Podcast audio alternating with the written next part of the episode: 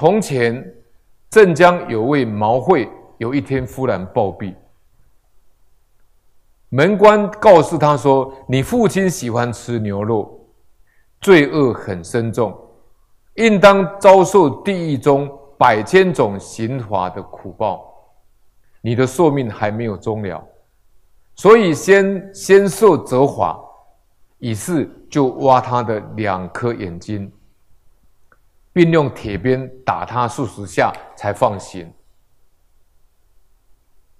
当他将要离开的时候，民官说了：“你今生没有什么大恶，阳间的寿命还有二十一年。但你的父亲罪恶深重，你回去告诉他，要赶快戒食牛肉，或者还有稍微延长寿命的希望。如果你能更进一步劝告他人不要吃牛肉。”当然就会增长你的寿命。